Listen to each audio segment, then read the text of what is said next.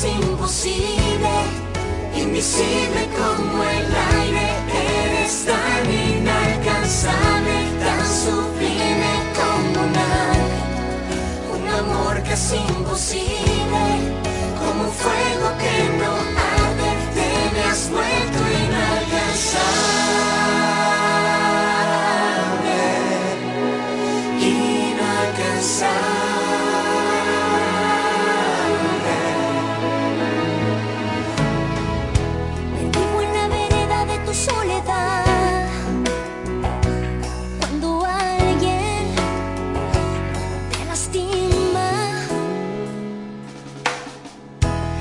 ganas de decirte que no hay nadie más que te ame sin medida. Como duele verte suspirar porque no te hace feliz. Si supieras que puedo morir por ti,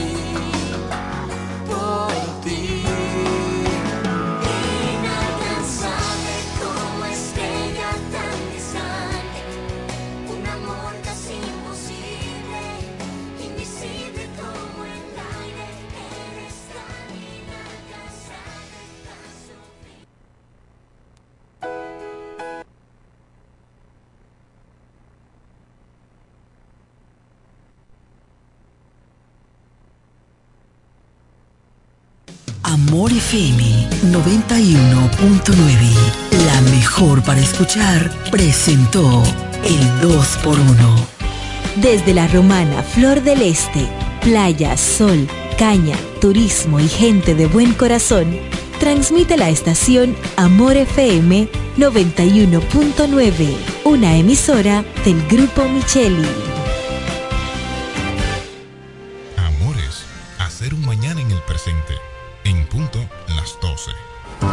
En la bicicleta no va un ciclista, va una vida. 1.5 metros de distancia. Respétanos. Kiko Micheli, apoyando el ciclismo. Nos conectamos para disfrutar la belleza que nos rodea y para estar más cerca de quienes amamos. Nos conectamos para crear nuevas ideas y construir un mejor mañana, para seguir hacia adelante. Porque si podemos soñar un mundo más sostenible, hagamos este sueño realidad, juntos. Somos Evergo, la más amplia y sofisticada red de estaciones de carga para vehículos eléctricos. Llega más lejos mientras juntos cuidamos el planeta. Evergo, Connected Forward. Lo dicen en la casa, en el colmado por igual. Una cosa es un salami y otra cosa es igual. A mi familia le encanta todo lo que preparo con el salami súper especial de Iberal.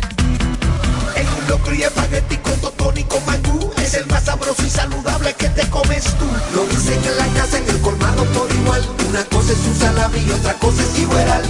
Y a la hora de la merienda, nada mejor que nuestra variedad de jamones. Porque de las mejores carnes, el mejor jamón. Calidad del Central Romana. El Centro Médico Central Romana amplía su cobertura en la cartera de aseguradoras de salud, aceptando ahora las siguientes ARS, CIMAC, SENASA, Universal, PALIC, ARLSSS, Humano, Futuro y ARS Reservas. Se aceptan además los más renombrados seguros internacionales de Europa y Estados Unidos. El Centro Médico Central Romana cuenta con la más alta tecnología médica en la región este, ofreciendo garantía de salud y confort al alcance de todos. Más de 100 años al servicio de la comunidad.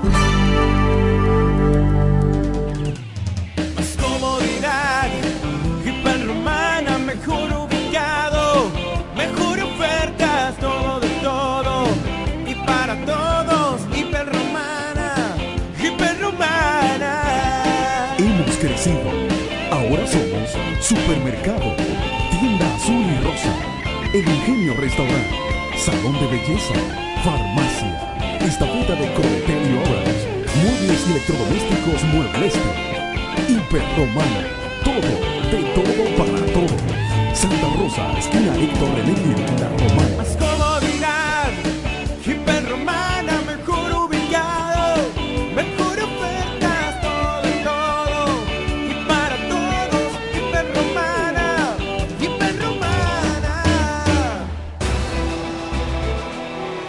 Hablar de deportes hay que estar documentado. Ellos pasan la mayor parte de su tiempo investigando todo, todo sobre el acontecer deportivo. Amor FM 91.9, la mejor para escuchar, presenta Deportes al Mediodía.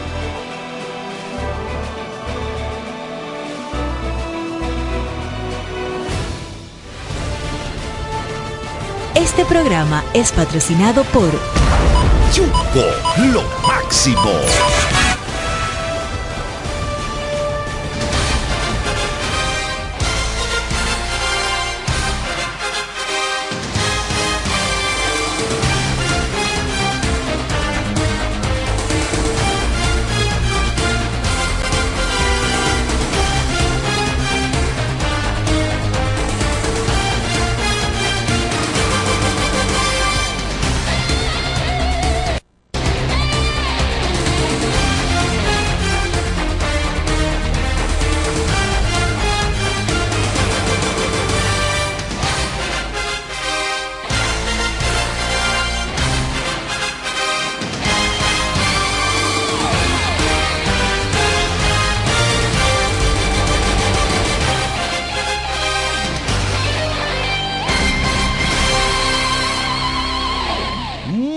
Buenas tardes, saludos a todos ustedes, bienvenidos en vivo Deportes al mediodía a través de Amor FM 91.9, una estación del grupo de medios Micheli, líderes de la comunicación en el este. Yo soy Diego Guzmán, su acompañante de siempre. Aquí estamos para llevarles las principales noticias del mundo deportivo.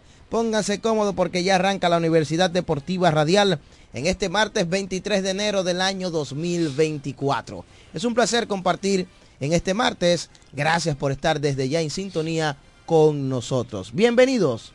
Es Deportes al Mediodía. Reiterarles que estamos en la frecuencia 91.9 para la Romana y todo el este del país. 91.9 FM a nivel nacional e internacional nos puede escuchar vía internet www.amorfm91.com o también nos puede escuchar y ver al mismo tiempo a través de las redes sociales Amor FM 91.9 en Facebook y en YouTube, ahora mismo totalmente en vivo. En la asistencia y coordinación técnica, Jeremy Mota. Yo soy Diego Guzmán. Saludos a todos ustedes. Vamos a saludar a Martín Silvestre que está por aquí. Y de inmediato vamos a arrancar con la romana primero, como de costumbre en este espacio Deportes al Mediodía. Bienvenido Martín, saludos. Buenas tardes Diego, buenas tardes a Jeremy Mota, eh, buenas tardes al público que nos escucha y nos ve eh, cada día. Ya hoy es martes, eh, martes ya eh, dice que ni te cases ni te embarques. Ni de deportes, ni deporte al, mediodía te te aparte. apartes. Eso, es- eso es así. Entonces, tú sabes que eh, desde hace par de semanas se está efectuando un torneo de softball allá en el municipio de Guaymate y ya culminó en la noche de ayer. Ayer el equipo de la Duarte se coronó campeón del torneo navideño 2023 que se está efectuando allá en el municipio de Guaymate. Y ayer eh, el equipo de la Duarte le propinó dos estacazos al equipo de los Cocos y se coronó campeón en la noche de ayer. Quiere decir que ya finalizó el torneo, finalizó el evento con victoria para Pero el equipo de la Duarte, el equipo de nuestro amigo y hermano de Ayagüe. ¿Tú sabes quién es? Manuel. Manuel Agesta. Manuel Agesta. Qué bueno, felicitaciones. Sí, sí. Entonces, aquí tenemos algunos, lo- aquí tenemos lo más destacado de, eh, de anoche, allá en el municipio de Guaymate. Eh, Norma Ramos batió de 3-3, Manuel Ageta de 4-3, Ricardo Mejía de 3-2, Omar Mejía de 3-2 también. Entonces el pitcher ganador fue Manuel Ageta por el equipo de la Duarte, por los Cocos. El perdedor fue Roberto Luis Y lo mejor es Jordani de Rosario de 3-2, Diome de, de Asa, ese es el, pa- el padre del prospecto que firmaron allá de Guaymate, eh, el de Asa que firmaron allá. Sí. Kendi Lebron batió de 3-1. En el segundo partido, el equipo de la Duarte le volvió a ganar al equipo de los Cocos. Eh, los mejores, Ricardo Mejía de- batió de 3-2, Omar Mejía de 2-2, Norman Ramos batió de 3-1, Manuel Agesta batió de 3-1. El pitcher ganador, eh, Manuel Agesta, en- entró como relevista y ganó ese partido. Entonces, lo más destacado por el equipo los Cocos, el equipo perdedor, Tito Lebrón batió de 3-1, eh, Jordani de Rosario de 3-1 y Ángel de Asa de 3-2. Eh, Manuel Agesta fue el pitcher ganador del segundo partido, entró de relevo y por eso le dieron el más valioso de la serie final allá en el municipio de Guaymate a Manuel Agesta. Así que felicidades para Manuel Agesta y felicidades también para los muchachos de la Duarte que se coronaron campeón. Entonces, este domingo, este domingo que se acerca por ahí, va a ser el Juego de las Estrellas y las premiaciones a lo más destacado de ese evento que culminó en la noche de ayer. Así que ahí tuvieron los resultados, lo que sucedió en Guaymate ayer, ya finalizó el torneo. Y más adelante viene algo bueno, pero allá también el año entero están metidos en deporte y también está el torneo de pequeña liga que inició también el sábado.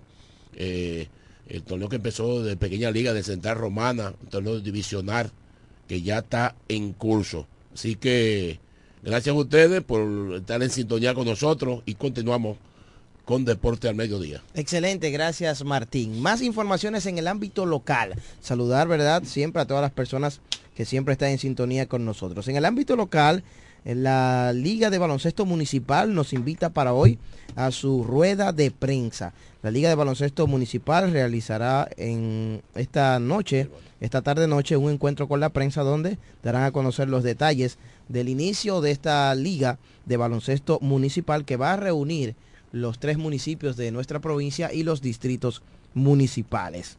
Invita la Liga de Baloncesto Municipal, la Asociación de Baloncesto de la Romana y la Federación Dominicana de Baloncesto. Esta Liga de Baloncesto Municipal ha nacido tras la necesidad, ¿verdad?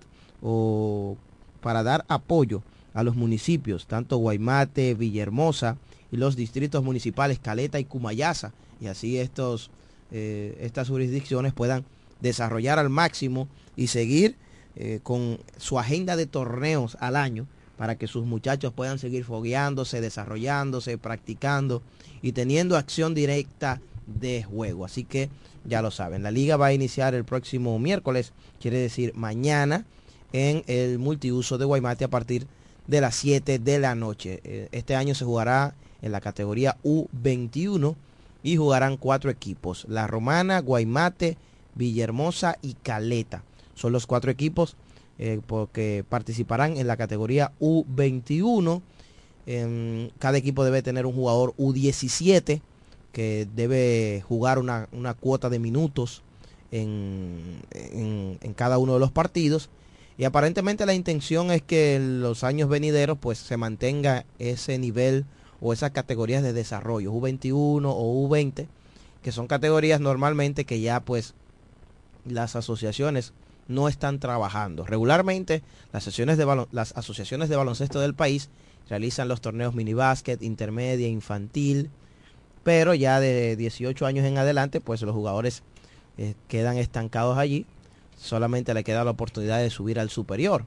Por eso surgió la Liga Nacional de Desarrollo, pero al ser una liga nacional, obviamente pues hay muchos muchachos todavía de los pueblos que quisieran estar o entrar al equipo, a su equipo, ¿verdad? Que representa a su ciudad, pero quizás todavía le falta algo en su juego que debe mejorar, pues entonces ahora en esta categoría U21 de manera municipal pueden tener más acción de juego. Aplaudimos esta acción, felicitamos a los actores de esta liga que preside José Gil. Así que éxitos y le deseamos lo mejor. También hablando de baloncesto, se acerca cada día más la fecha del torneo baloncesto superior La Romana 2024, edición número 39. Ya prácticamente seis de los siete conjuntos están practicando. Solo falta el equipo de Guaymate. Quisqueya ya hemos visto imágenes de sus prácticas. El conjunto del Máximo Gómez de Villaverde igual. También está practicando el equipo de Bancola en su cancha natal, ¿verdad? Ahí en su cancha de- del barrio, en el Club Juan Pablo Duarte. El Club Ramón Marrero Aristi inició sus prácticas ayer. El Club San Martín de Porres inició sus prácticas ayer también. O sea que ya todos los equipos están en preparación. Comienza la cuenta regresiva del básquet superior La Romana. TBS La Romana 2024 vuelve la fiebre del baloncesto y nosotros como Deportes al Mediodía y también en nuestra página de Instagram y Facebook Baloncesto 026 estaremos dando un seguimiento ferviente 100% a este baloncesto superior de la ciudad de La Romana para que usted que es muy seguidor y para el que también no es tan seguidor pueda conocer todas las noticias y detalles de nuestro baloncesto. Y uno que es enfermo, que es loco, que es gran seguidor de nuestro baloncesto y no solamente seguidor, un técnico y conocedor, es Raymond Berroa que está por aquí. Adelante. Buenas tardes, mi hermano Diego Guzmán, Martín Silvestre y a todas las personas que están en sintonía con nosotros. Ustedes, se escuch- ustedes escuchan nítido en ese dial 91.9. Venía escuchándolos. Mira, es lo que tú dices. Estamos ya apenas, estamos en el cuentagotas ya prácticamente. ¿En el qué? En el cuentagotas para que inicie nuestro torneo superior. Ya tú hablabas de los equipos que han iniciado sus prácticas, los equipos que han anunciado su dirigente ya de manera oficial Senflor. Eso era un secreto a voces, era lo que se esperaba, pero siempre hay que oficializar las informaciones para entonces uno poder decirla con autoridad. En el caso de, de Villaverde está Antonio Senflor, merecido. Eh, en el caso de Quisqueya, ellos firmaron a Pedro el Gato Maldonado como su dirigente para el próximo torneo. El club de Juan Pablo Duarte de Bancola a Víctor Avilés Vitico con Kelvin Urraca de asistente. También el club Virgilio Castillo Chola, que fue el primero en iniciar sus prácticas, eh, estar, estará siendo dirigido por Carlos Medina, quien firmó un contrato multianual de tres años con el Club Verde, que viene a propósito de, de ganar en Higüey y aún así el trabajo no para. Carlos ganó, ganó ayer y hoy estaba trabajando con su equipo del Club Virgilio Castillo Chola, así demostrando el compromiso que tiene este con el conjunto verde. Faltan para anunciar sus dirigentes el Ramón Marrero Aristide Sabica, que entiendo que debe de ser, eh, wow, se me ve el nombre ahora. Francis Soriano. Francis Ya- Soriano. sí, ya es Francis Soriano. Ayer sale. Ayer, sale ayer una lo vi, foto. ayer lo vi. Yo también lo vi, pero Ayer vi. quisiera que sea de manera oficial porque me llegaron unos rumores de que iban a traer un dirigente capitalino. No, no, Me dijeron que iban a traer, le voy a decir hasta el nombre. ¿Quién? Me dijeron que estaban negociando con Abraham Disla. ¿Qué? eh, para traerlo. Y yo dije, pero eso- esto es un absurdo. ¿Quién llevó a Sabica a la, a la final del año pasado? Mm. Como dirigente, ¿no fue Francis? Sí, sí. Entonces es quien debe de repetir. Y yo entendía, eh, una locura, pero bueno, esperemos que así sea y que no exista ningún cambio de aquí al camino en el que eh, nos separa para el inicio del torneo superior. Que a propósito de todo eso que yo te mencioné de Francis, pero te voy a dar otro dato. Ajá. Es que él es de ese club. Le duele Sabica. Es sabiquero mil por mil. Tengo la noticia. Me estuve en Sabica este fin de semana, eh, exactamente el domingo en la noche, cuando llegué de Nagua. Y recibí una noticia positiva y es que Bien una gloria de Sabica, tomará las riendas del club luego de, del superior. Aparentemente la presidencia actual va a ceder ya después de este torneo superior eh, al club, ¿verdad? Y entonces eh, la intención es de Bien ya está pues aglutinando a los entrenadores de Sabica, tanto Francis Sorianos, Julio Cabrera Quiquín, eh. Tito Severino, un grupo de entrenadores para entonces comenzar a formar eh, esos muchachos jóvenes en el club de Sabica que lamentablemente tienen una cancha, pero no se está No aprovechando. tienen una escuela formada. No hay una escuela formada. Los niños van y juegan así. O sea, entonces deben tener una dirección, un entrenador para que por, por lo menos, ¿verdad? Para el desarrollo de para los el jóvenes. desarrollo de, de los mismos. Entonces, es una noticia positiva y yo espero que se le dé curso, que se pueda pues dar al traste con, con esta hermosa, eh, vamos a decir, eh, intención que tiene el club Ramón Marrero Aristi, que lo necesita eso. Sí, claro, y es un club emblemático de esta provincia, salen muchos jugadores. Y a propósito de ahí, vi unas declaraciones de Jason Colomé que dijo, tengo ofertas fuera del país, pero me voy a quedar. Y los niños ya crecieron. Dijo que eh, él se quedó el año pasado en las puertas del campeonato y que este año viene por él. Y Sabica lo ha hecho así porque hemos visto que eh, retuvo eh, a Rafael de Jesús Rindo, que dio una gran exhibición en el torneo pasado. También han retenido a Samuel Santana. Y vamos a esperar en que van a parar los demás jugadores. Para allí también bien sus prácticas a Eddie Junior La Vega, eh, cariñosamente el mono. Eh, vamos a ver si pueden... eh, si- si- sí, Samuel Santana, Christopher Rodríguez. Y vamos a ver si se puede solucionar la situación de Joan Donastor. Y finalmente puede jugar con el club Ramón Ten- Marrero Aristides Sabica. Tengo entendido que sí, que en la apelación él está haciendo unos trabajos comunitarios, unas cuantas cosas. Dentro de ellas también tenía que visitar una, una psicóloga, un centro psicológico, me parece, algo así, luego de una suspensión que tuvo el jugador, de un incidente, luego de un incidente en el torneo 25. Me voy a comunicar con él para, para, para ver en qué está eso, porque creo que sería una pena que un talento como Joan Donastor eh, no pudiese ver acción en este próximo torneo superior, porque todos sabemos de la calidad que tiene. Obviamente es joven y tiene que mejorar muchísimas cosas, sobre todo el aspecto eh, de disciplinario, debe de mejorarlo. Pero yo creo que son cosas que hay que, como muchacho joven, tratar de llevarlo por el camino donde eh, que es. Joan apenas tiene 20 años y hablarle y decirle, mira mi hijo, por aquí, por allí. Y tratar de, ¿qué te digo? Guiarlo. Guiarlo y que nuestros jugadores eh, puedan seguir saliendo a flote. Eh, tú sabes que esta, hablando, tú mencionabas el torneo de baloncesto municipal. Entonces es que yo estaba analizando. Este torneo que va a peinar a la provincia completa va a ayudar a una sola cosa. A un mayor exhibición para el talento de la Liga de Desarrollo U22 para los trenes del Este. Claro eso sí. lo va a ayudar porque tiene una modalidad U21 y la liga es U22 y eso también va a ayudar y eso ayuda al desarrollo de nuestros jugadores. Vamos a ver cuáles eran las próximas integraciones, anuncios de dirigentes, entre otras cosas. A nivel nacional, Ajá. bueno, por el momento pocas noticias sobre el baloncesto nacional. Santiago va a iniciar en poco tiempo. Bueno, eh, eh, una noticia que no tiene que ver con la romana, pero sí el que sigue el baloncesto eh, lo recuerda. ¿Usted recuerda el encontronazo que sostuvieron Brandon Dawson y Leandro Cabrera? Sí, eso fue en el baloncesto del distrito. Dawson se cuadró para darle, No, le, le dio. le tiró un, un puñetazo. Y la federación lo había suspendido por una cantidad de años. Mm. Brandon Dawson ayer se presentó a la Comisión de Disciplina de la Federación Dominicana de Baloncesto, encabezada por Ramón Ceballos, y le fue levantada la suspensión e inmediatamente fue anunciado como refuerzo del club Domingo Paulino en el baloncesto superior de Santiago. Supongo que tuvo que pagar una, una alta Obligatoriamente. suma, ¿verdad?, de dinero.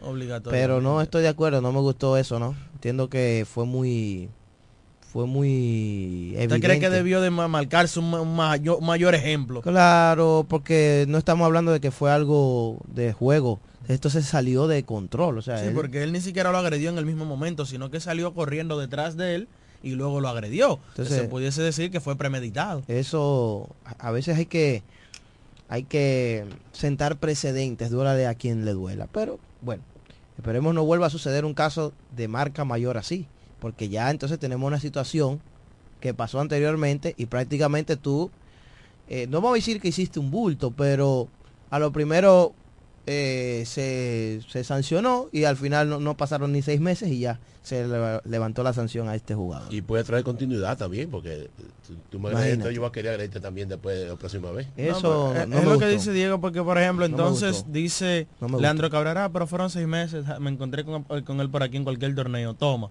Hay que darle seis meses más también a él, no más de ahí, la medida. Entonces, entonces a veces hay que hay que ser cuidadoso. Esos son temas que se tratan con pinzas. Porque estamos hablando de la organización rectora del básquet nacional, la Federación Dominicana de Baloncesto, y entonces siempre hay muchas críticas, siempre hay cosas, en- engloba tantas personas que obviamente pues ese tipo de cosas sucede. Entonces, hablando un poquito de la NBA, Ay, en el día de ayer una noche histórica, Espérese, espérese, espérese. una noche mágica para el dominicano Carl Anthony Towns, para los hombres grandes en sentido general, Oye, la- porque lo que hizo Joel Embiid, lo que hizo Giannis ante tu compo, que tengo días diciéndolo aquí, cuando menciono los resultados, digo, señores, la NBA ahora sí es verdad que se está cumpliendo nueva vez lo que se decía antes, que el baloncesto es para hombres grandes. Y eso se está cumpliendo porque estamos viendo el dominio que están teniendo los tipos que juegan la posición número 5, teniendo mucho más habilidades que un jugador que juega la posición número 1. Tales casos como Joel Embiid que anoche encestó 70, Carl Anthony Towns, Nikola Jokic, Giannis Antetokounmpo, Anthony Davis. Y si sigo la lista es interminable de hombres grandes que están tomando por sus manos en este momento el mejor baloncesto del mundo. La jornada de ayer en el baloncesto de la NBA fue histórica porque no solamente para Carl Towns, el dominicano, también otros jugadores tuvieron destacadas actuaciones, de verdad que fue una jornada magistral. Todo el mundo pues al ver cómo se estaba desarrollando esta jornada pues colocó el televisor y dijeron, bueno pues vamos a ver un poquito de la NBA porque la cosa está buena hoy y así mismo pasó. Tremenda labor para Carl Towns que ayer anotó 62 puntos. Se convierte en el dominicano con más puntos en un solo partido. Carl Towns rompió su propia marca. Él había anotado 60 anteriormente en el año 2022. Él rompió su propia marca. En el 2022 cuando encestó 60, eh, antes, antes que él, Charlie Villanueva era el dominicano que más puntos había anotado en un juego de la NBA. Charlie Villanueva anotó 48 en el 2006 con Detroit Pistons, Carl Towns 60 en el 2022 y anoche Carl Towns, el dominicano que estuvo representándonos en el Mundial de Baloncesto, anotó 62 puntos en una noche histórica donde encestó 44 en la primera mitad y se convirtió ayer en el jugador con más puntos en la historia de la NBA en una primera mitad o, o en una mitad. Anotó 44 de esos 62 puntos entre el primer y segundo cuarto, siendo la mayor cantidad histórica para jugador alguno. El nuestro, Carl Anthony Towns Cruz, y empezamos por ahí. Su equipo perdió, lamentablemente, unas jugadas cruciales en los últimos segundos, pero de todas maneras, eh, aplausos para el nuestro, Carl Towns, que tuvo esta destacada actuación. En ese partido, Carl Towns tiró en la primera mitad de 10-9 desde el triple y yo dije, bueno, hay que estar alerta por el récord de triples que es 14, que está en manos de Clay Thompson. Llevaba un gran ritmo en la primera mitad. Diego mencionó los 44 puntos.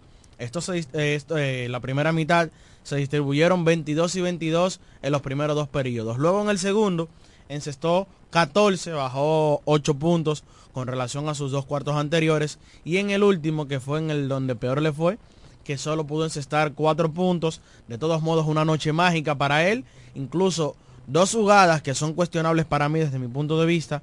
Una donde muchos dicen falló solo. Él no falló solo. Yo vi que empujaron a Carl Anthony Towns porque incluso llegó hasta donde los camarógrafos no pitaron los árbitros. Y luego, en la última secuencia del partido que Minnesota tuvo, Carl Anthony Towns recibió falta de Mika Bridges eh, y en el brazo. Y fue una clara, una falta clara también la cual los árbitros nos llamaron y que luego las revisiones que hace la NBA y dan las declaraciones sí admitieron que hubo una falla arbitral porque no cantaron esa falta que fue crucial en su momento en el partido porque con los dos puntos de Carl Anthony Towns se iba arriba el equipo de Minnesota 127-126, pero nada, esto es baloncesto, eso es para que vean que no solo los árbitros dominicanos se, se equivocan, sino que se equivocan aquí, allá, yo, allá y allí. Con toda repetición. En todos los lados se equivocan los árbitros. En el caso de Towns, tiró de 35-21 desde el campo, de 15-10 desde el triple y de 14-10 desde el área de los tiros libres, además de que agregó 8 rebotes, 2 asistencias y un alto número de pérdidas de balón, 7, pero para tener tanto el balón en las manos, eh, 62 puntos, eh, creo que se puede decir que está bien dentro del todo. Perdió el equipo de Minnesota, Carlton ha sido objeto de críticas, incluso su dirigente Chris French dio unas declaraciones, pero como te digo una cosa, te digo la otra. Un equipo no es un solo jugador, por eso se dice equipo, hay un colectivo. Y cuando tú tienes un Anthony Edwards que solo se va con 9 puntos, amén de que Carlton estaba teniendo una buena noche, es que él tiró de 11-3 desde el campo, él encestó 3 triples, 3 tiros y falló 8. Él estuvo mal en todo el partido. Incluso a último momento quiso ser el héroe del partido, tomando unos tiros ahí, incluso tomó un step back y los falló todos. Un step back es un paso hacia atrás. Un paso hacia atrás, exactamente. Y eh, estaba fallando los disparos. Lastimosamente no gana el equipo de eh, Minnesota, que estaba ganando por 15 puntos entrando al último periodo. Y perdió este mismo 36 por 18, doblegado por el equipo de los Charlotte Hornets. En el otro partido, el equipo de los Philadelphia 76ers y Joel Embiid hicieron papillas a Víctor Wembanyama. ¿Qué? Papillas, es la realidad. Mira para que mi- mira esto. Wembanyama, una buena noche que tuvo Wembanyama en el día de ayer, pero nadie habla de eso.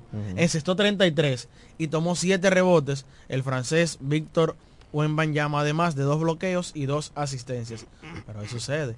Se enfrentó a Joel Embiid, le encestó una cosita ahí, 70 puntos con 18 rebotes y 5 asistencias. Pero escuche el dato y lo más impresionante para mí de los 70 puntos de Joel Embiid. ¿Qué es lo más interesante para usted? Que solo encestó un solo triple. Tiró de 2-1 desde el triple. Es decir, que todos sus canastos, los que no fueron del área de los tiros libres, que se fue de 23-21, encestó 21 puntos de los tiros libres. Es decir, que los restantes 49 eh, 46 puntos llegaron por puntos en la pintura y puntos en, en tiros de campo. Sí. Eso te habla a ti que abusó ayer de Víctor Embanyama, ahí debajo del poste. Joel Embiid, por ejemplo, a diferencia de Carl Towns, que de sus 62 puntos, 30 llegaron desde el área del triple, que pudo jugar en todo el área de- de- de la pista en el día de ayer. Con esta victoria el equipo de Filadelfia se pone 29 y 13, sigue jugando muy bien como local, ahora tienen el récord de 17 y 6 jugando como home club. En otro partido, el equipo de los Milwaukee Bucks venció 122 por 113 al equipo de los Pistones de Detroit. 31 puntos, 17 rebotes y 10 asistencias para la bestia griega eh, Giannis Antetokounmpo, triple doble bestial en el día de ayer. También el equipo de Memphis 108% al equipo de Toronto, el más destacado fue otro hombre grande, triple J, Jarren Jackson Jr. con 26 puntos y 6 robos de balón. Jason Tatum ayer se volvió loco ante un Luka Doncic que estaba superbo, que también logró un triple doble. 39 puntos con 11 rebotes para Tatum, encabezando la victoria del equipo de Boston. 119 por 110 en un partidazo este del día de ayer. Al Holford se fue con 11 puntos, 6 rebotes y 3 asistencias. Un partido destacado ayer para el dominicano. Y Jalen Brown fue el otro que encestó más de 30 en ese partido por Boston, que se fue con 34 puntos. En el caso de Luka Doncic, 34, eh, 33 puntos, 18 rebotes, 13 asistencias y 2 robos de balón para el dios esloveno. De verdad que muy bien eh, Luka Doncic. Kevin Durant en el día de ayer 43 puntos, 6 rebotes y 8 asistencias. Es su segundo partido de manera consecutiva en encestar 40 o más puntos. Es primera vez que lo hace esto en su carrera para Kevin Durant en la victoria del equipo de Phoenix Suns 115 por 113. El equipo de Sacramento 122 por 107 al equipo de los Atlanta Hawks. Domantas Sabonis 14 puntos, 21 rebotes y 6 asistencias. Por el equipo de Atlanta, de John T. Murray 35 puntos, 10 rebotes y 6 asistencias. Y está sonando fuertemente Mm. desde que, la- de que las próximas horas Cambio. de John T. Murray estaría cayendo en Los Ángeles Lakers a cambio de DeAngelo Russell. Vamos a ver si este cambio realmente puede darse, a ver qué tanta ayuda puede hacer este muchacho para Anthony Davis y LeBron James en los Lakers y si se puede encarrilar el tren del equipo de Los Ángeles. Hablando de LeBron, ayer eh, puso su cosita ahí sobre Carl Towns. Sí. eh, qué locura lo de Carl Anthony Towns, 44 puntos en una mitad. Y habló a forma de como de, cele- de celebración Sí, dice- sobre esto de, de, de Carl Towns. Y después también dijo algo de Joel, de Joel Embiid o de los dos juntos porque dijo, wow, estos muchachos vinieron hoy crazy, locos. Sí, exactamente. Porque en el caso de Embiid metió 70 anoche y la misma noche Carl Towns encestó 62, que por cierto, ayer se cumplían 18 años de aquel partido épico donde Kobe Bryant anotó 80 puntos. 81, 81, 81 exactamente. puntos. Que eso te iba a decir, el 22 de enero es un día en la NBA que va a ser recordado por siempre y mucho más ahora que vemos que Carl Towns y Joel Embiid encestan esta friolenta cantidad de puntos también, 81, 70 y 62. Y escucha este dato, es la cuarta vez que dos jugadores encestan 60 puntos o más un mismo día en la NBA. La primera vez que ocurrió fue en el año 1961. 78 puntos de Will Chamberlain, 63 de Elgin Baylor. En el 1962, 63 de Jerry West y 62 de Will Chamberlain. En el 78, lo hizo David Thompson con 73 puntos y George Gervin con 63. Y en este 2024, 70 de Joel Embiid y 62 de Carl Anthony Towns. Es decir, que hacían 40, y- eh, pasaron 46 años para que en una jornada de la NBA dos jugadores encestaran 60 o más puntos en un mismo día. Para que usted vea lo histórico que fue el día de ayer en la NBA. Usted no quiere hablar. Se ha pasado ya este bloque entero hablando de la NBA. Fue el Licey que ganó ayer. Ajá. Sí, ya me están ganó. escribiendo, Ah. me están escribiendo, me están diciendo qué es lo que pasa, que ayer fue el Licey que ganó No, porque yo y tengo- están fríos y que hablando de baloncesto. Sí, pero hay que tener ese bloque que- lo que fue muy interesante ¿eh? en el día de ayer, ¿verdad? Ya, ya me están preguntando los liceístas, los fanáticos azules, quien tienen bien altas sus esperanzas para esta noche empatar la serie. Ganaron un juegazo en el día de ayer. Y mira, a Mm. propósito de que ya tú pasas a balon- a- de, de baloncesto a béisbol, hablando del 22 de enero, tú sabes que es algo que no mencionamos ayer aquí.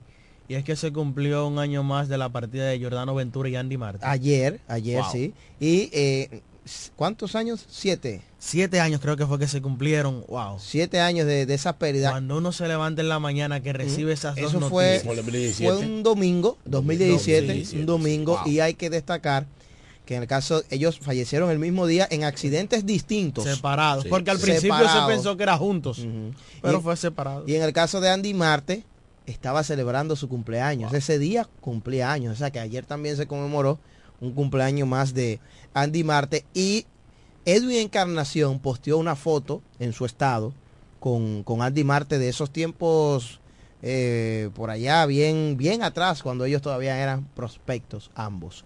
Y eso nos hizo recordar, ¿verdad? No, Esa Y época. de Yolanda y Ventura también varias personas. Yo vi a Edison Borque, a... No, no, muchos, muchos, con eh, ahí. porque en el caso de Jordano Ventura, señores, emergía como uno de los grandes eh, promesas de nuestro béisbol, especialmente los lanzadores. Eh, recordar a Jordano Ventura con el equipo de Kansas. Yo creo, recuerdo la vez que todo el mundo habló de él, fue cuando se lesionó. Y Manny Ramírez también estaba en triple A, Jordano Ventura estaba haciendo una rehabilitación. Y nunca se me olvidaron un video donde él poncha con tres pedradas a Manny Ramírez y el potencial que tenía este muchacho, que son cosas que duelen. Y te voy a decir algo, el béisbol ha perdido dos lanzadores que uno entendía que se iban a comer el mundo, como es el caso de Jordano Ventura Y José Fernández. Fernández. Que murió en un accidente de bote Dos en la- estrellas, en- dos en Miami. estrellas. Eso, dos, dos estrellas, mira, eso es... Muy fuerte, muy fuerte. Entonces, anoche, eh, Raymond, vuelvo y repito, Ujú. fue el Licey que ganó, hermano. Eh, sí, pero que, pero ¿y qué es lo que usted quiere? ¿Y ¿Qué es lo que usted Mm. quiere? Porque es verdad que ganó el Licey, pero ya. Hubo, hubo una rebelión en el noveno, pero Asensio, Asensio. Mira, ya me están escribiendo. As- Asensio perrió a Sano ayer, le hizo la de King Sí. Mira, dice Ricky el liceísta. Déjame ver qué dice Ricky el liceísta. Me está diciendo, esa fue buena. Fue el Licey que ganó. Vamos a la pausa y cuando retornemos, vamos a hablar del béisbol dominicano. Ayer se jugó el partido número 3 de la serie final. Tenemos reacciones también de este partido y más informaciones. Quédese ahí. No le cambie que usted está en sintonía con la Universidad Deportiva, Deportiva Radial. Radial.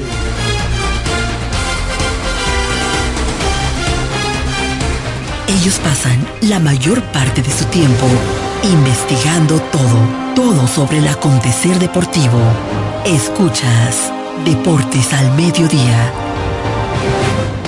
Agua El Edén, un paraíso de pureza para tu salud. Agua El Edén es totalmente refrescante, pura. Es un agua con alta calidad, la cual está certificada por Digenor. Te recomendamos que consumas la mejor agua del este y que compres nuestros diferentes productos. Botellones, fundas de agua, botellitas, fundas de hielo, las cuales contienen 14 libras, como ninguna en el este. Agua El Edén. Pídela en los diferentes establecimientos. Llámanos al 809-556-5403. Agua El Edén, un paraíso de pureza para tu salud. Me quiero montar con jipetón, me dirán el don. Yo quiero jipeta, me quiero montar con jipetón, me dirán el don.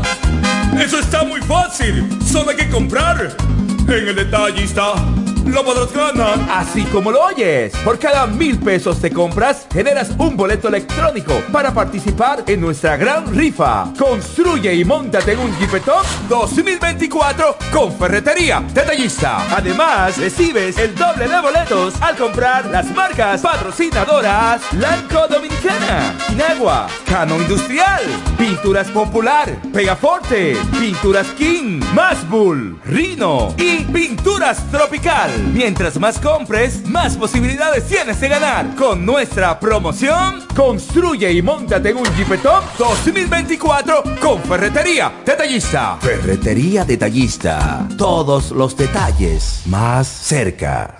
Vamos con todo, Mónica. Vamos con todo, Mónica. Vamos con todo, Mónica. Vamos con todo, Mónica. Trabajadora incansable está más fuerte que nunca. Este 2024 vamos con todo al Congreso con Mónica Lorenzo. ¿Necesitas un seguro para tu vehículo? En La Romana está Agente de Seguros Dulú. Agente de Seguros Dulú. Que ofrecemos seguros de ley, seguros semi-full y seguros full para todo tipo de vehículos, desde un motor hasta un avión. Agente de Seguros Dulú. Contamos con servicio a domicilio en solo minutos y aceptamos tarjetas de crédito. A la hora de asegurar tu motor, carro, guagua, camión o cualquier tipo de vehículo, no lo dudes. Llámanos o escríbenos por WhatsApp al 809-393-5751. Somos Agente de Seguros Duluc. Seguridad y confianza. Cuando la luna y las estrellas se juntan, surge algo maravilloso. Surge la pasión por la artesanía. Media Luna, un lugar donde encontrarás artículos de artesanía fina de calidad. En Media Luna tenemos joyería moderna y vanguardista. Puedes personalizar tazas, vasos, botellas insuladas, jarras cerveceras, bolsos, paños de cocina y mucho más. Media Luna es arte y pasión. Estamos en Instagram como Medialuna DR y estamos ubicados en la calle séptima número 6, Preconga La Romana, edificio de medios del Grupo Micheli. Visítanos.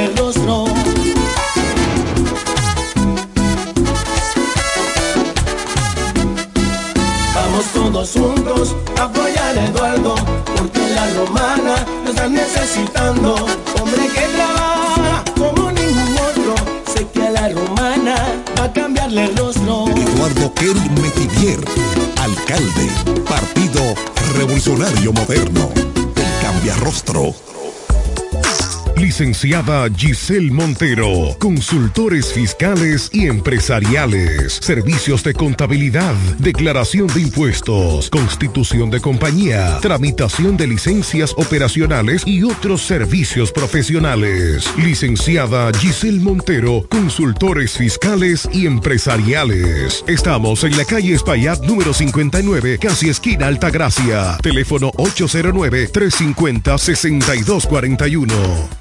Telejumbo presenta el rebajón de enero. En Jumbo, demuestra tu pasión por las ofertas con el rebajón de enero. Desde el viernes 19 hasta el domingo 21 de enero, recibe un 15% de devolución en toda la tienda al pagar 3 mil pesos o más con las tarjetas de crédito personales American Express Scotiabank, más un 5% de ahorro regular al pagar con la tarjeta de crédito Sumas SN American Express. Promoción también disponible en jumbo.com.do. Ciertas restricciones aplican. Jumbo, lo máximo. 2024 y tenemos el compromiso nueva vez de salir a elegir a aquellos que nos van a representar por cuatro años. Este año vota con conciencia, vota por alguien que te sepa defender, alguien que sepa legislar, un líder que no se deje intimidar y que no tenga miedo de hablar. ¿Quién crees tú que posee más credenciales para esta posición. El mío, el doctor Frank Martínez, el verdadero representante de la gente. Este año, vota por razón y no por pasión. Frank Martínez, senador. Juntos lo vamos a lograr. Escuchas Deportes al Mediodía.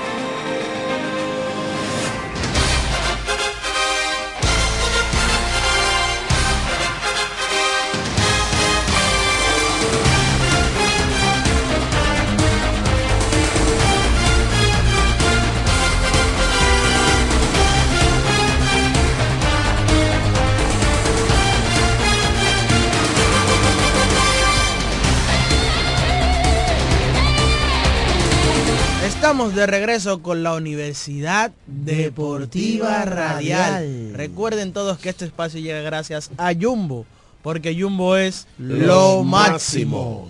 Señores, hay que hablar de pelota invernal. ¿De quién? ¿De es lo quién? que dice Diego. ¿De Fue el, fue el Licey que ganó. ¿Fue el Licey que ganó anoche? Fue el Licey que ganó. Yo no Fue el- y ganó por blanqueada. Que fue lo más fuerte en el día de ayer, señores. con un Tetelo Vargas a casa llena en el día de ayer una vez más. Ayer no incidió terreno, no incidió nada, ganó el Licey. Con una gran labor monticular de Brooks Hall. Señores, se montó en ese, en ese montículo Brooks Hall en el día de ayer y no hubo para nadie. ¿Ese no es el que era de los gigantes? No, no. No. Los Tigres del Licey dominaron ayer cinco carreras por cero al conjunto de las Estrellas Orientales. Por blanqueada, los Tigres del Licey vencieron a las Estrellas en esta serie final del Lidón 2023-2024. Hay que destacar a Brooks Hall, quien mencionaba Raymond Berroa, quien se destacó ayer liderando esta blanqueada del conjunto del Licey. Se montó en la lomita en rol de relevo, lo hizo en relevo largo y lanzó cuatro sólidas entradas permitiendo solamente dos hits, ponchó a cinco, lógicamente no permitió carreras, fueron cinco, fueron cuatro entradas en blanco de cinco ponches y solamente dos hits para Brooks Hall que comandó esta blanqueada. A la ofensiva, Dawel Lugo conectó dos hits y contribuyó con una impulsada. Emilio Bonifacio aportó un doble en cuatro turnos. Eh, exactamente, ese doble fue en el primer episodio, donde lo- los Tigres del Licey atacaron temprano al zurdo abridor del conjunto de las Estrellas Orientales ayer, Andy Otero, quien tan solo pudo elaborar una entrada y dos tercios. Salió temprano de la lomita y permitió cuatro carreras.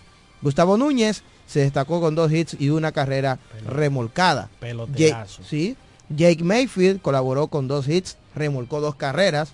Un importado que ha producido para el Licey en estos, eh, en la parte, ahora en, en esta serie final. Que ayer veía un usuario de Twitter cuando vio la alineación y puso y dijo, pero ¿y, y qué busca Mayfield en, en la alineación? Cuando dé el primer hit y empuja la primera carrera, dice él, retuitea, eh, retuitea su propio tweet, dice, ese loco no sabe nada de béisbol. Así mismo. Entonces, Ramón Hernández se fue de 4-1 con un doble.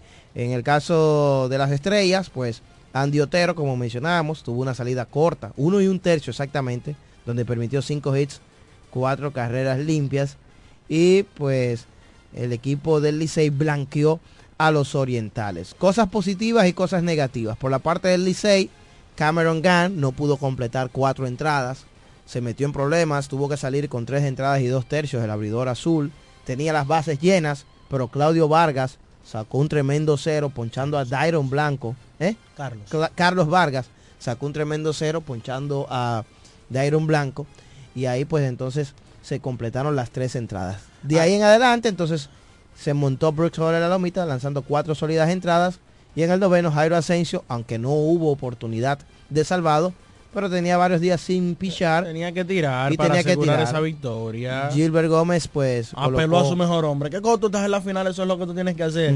Tú no sabes qué va a pasar mañana. Tú sabes lo que está pasando hoy y las victorias son que hay que asegurarlas.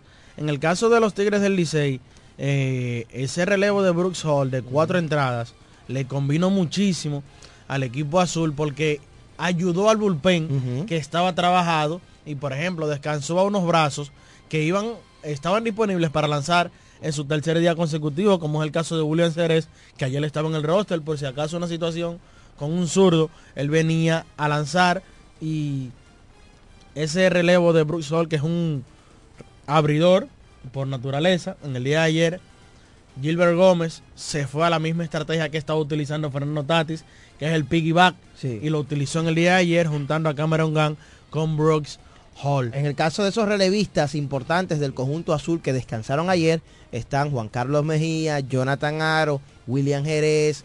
Eh, mira, el mismo Carlos Vargas tan solamente tiró un tercio. Un tercio y para afuera. ¿Entiendes? Que son, que son eh, Son tipos que tú los necesitas para situaciones apremiantes. Exacto. Eh, ayer también. Y, y entonces Brooke Holtz, pues ayer se comió esos innings que pudo haber trabajado el relevo azul. Otro que ayer eh, pudo descansar fue este muchacho que ganó anillo con Washington en grandes ligas. Wander Suero. Wander Suero, eh, que pudo también descansar en el día de ayer. Que ese es uno de los zurdos que más utiliza el equipo del Licey. Como parte importante de ese bullpen. Del lado contrario, señores, para que ustedes vean. Dicen que la pelota es, cuadra es redonda y viene en caja cuadrada. Igual que la pizza.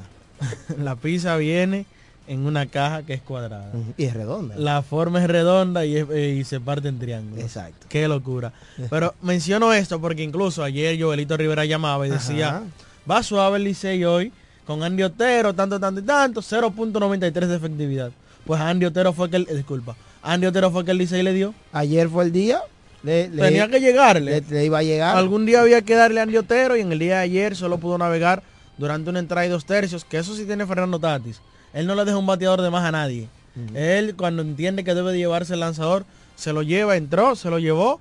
Eh, y Román Méndez, a pesar de que permitió un indiscutible y anotó una carrera más, pues en el día de ayer pudo sacar el siguiente out. Pero del relevo de las estrellas prácticamente eh, fue Román Méndez, Gerson Moreno y, Henry Sosa. Y Henry Sosa. Que Henry Sosa es un lanzador de entradas múltiples que por eso podemos ver la disponibilidad de él para hoy y más tomando en cuenta que mañana es día libre. Entonces, por eso, por eso dentro de lo negativo en la derrota hay hubo cosas positivas. Eso es así. Entonces, el piggyback le funcionó en la segunda parte a la perfección a Fernando Tatis. En la primera no le funcionó porque Andy Otero no pudo completar ni siquiera dos entradas, una y dos tercios. Luego vino Román Méndez que completó ese tercio y se completaron dos entradas. Smil Rogers, señores, en el día de ayer, magistral tiró cinco entradas en blanco, de dos indiscutibles, un boleto y cinco ponches. Señor relevo en el día de ayer de Smil Rogers que llegó hasta el séptimo, luego dejándole el octavo a Henry Sosa que la retiró de 1, 2 y 3 y Gerson Moreno que permitió una carrera en ese noveno episodio. Quiere decir que a Rogers en cinco innings solamente se le envasaron tres bateadores, dos hits y un boleto, ponchó a cinco. Rogers tiró esas cinco entradas en blancos y hay que decir que él, él agarró, o cuando él llegó al partido, el juego estaba 4 a 0 ya, porque el Licey atacó temprano al sur de abridor Andy Otero, y el juego se mantuvo así hasta la novena entrada. Los Tigres del Licey anotaron una carrera en el noveno, y entonces, eh, dando una, una de ventaja más, el juego ahí se puso 5 por 0, esa fue una impulsada de Gustavo Núñez, y entonces ya Jairo Asensio se encargó de los tres outs para la victoria azul. Decir que el equipo verde en el día de ayer batió de 13-0 con hombres en, posición anotadora. Así no hay cabo que llegue a sargento, como dice don Juan Báez. Y los batazos importantes del equipo verde llegaron cuando no tenían hombres en base. Ayer vimos un doble de Yangel Visolarte, que fue con las bases vacías. Uno de sus motores principales, Dairon Blanco, se fue de 5-4. Se fue en blanco. dice Don Tuto Mota Blanco, se fue en blanco. Con cuatro ponches. de 5-4, por eso dije de 5-4, con el sarcasmo. Se fue de 5-0 con cuatro ponches. Tu abridor en el día de ayer y a propósito de, entra a un reducido club de jugadores que se han ponchado cuatro veces en una serie final. Eh, por ahí está José Guillén. Y es, y escucha esto, es el segundo jugador de las Estrellas Orientales en cualquier tramo de, la, de una temporada que se poncha cuatro veces en un partido desde el 2017 que lo hizo Garabés Rosa. Cosas importantes para el Licey ayer. Número uno, descansaron el bullpen. Sí. Número dos. No, no, no. Eh, empezaste mal. Número uno, el, ganaron. la victoria. Sí, ganaron. Número dos, ganar como visitante. Sí. Número tres, de la manera, por blanqueada. Y que pudieron batear, porque no habían estado produciendo en el día de ayer de las cinco carreras, cuatro fueron limpias. Otra situación fue que pudieron descansar su bullpen. Sí. Ya comenzó a dar hit Emilio Bonifacio. No había dado hit en la serie. Esos cinco puntos fueron importantes ayer para el conjunto azul. Yo creo que de la- no es lo mismo.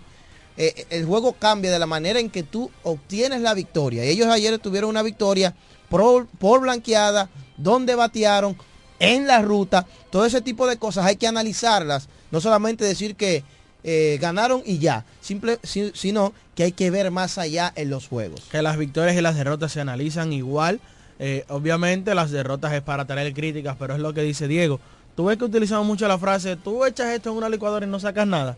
Tú echas todos esos elementos que tú mencionaste en una licuadora y tú sacas un espíritu que puede salir de parte de los Tigres del Licey. Yo lo mencionaba aquí, Emilio Bonifacio no se había, eh, no había conectado indiscutible, no se había envasado De 8-0 prácticamente. llevaba, de 8-0. eh, una sola- un, un boleto había tomado, no se había envasado en este en esta serie final. Ayer se va de 4-1, pero además toma un boleto.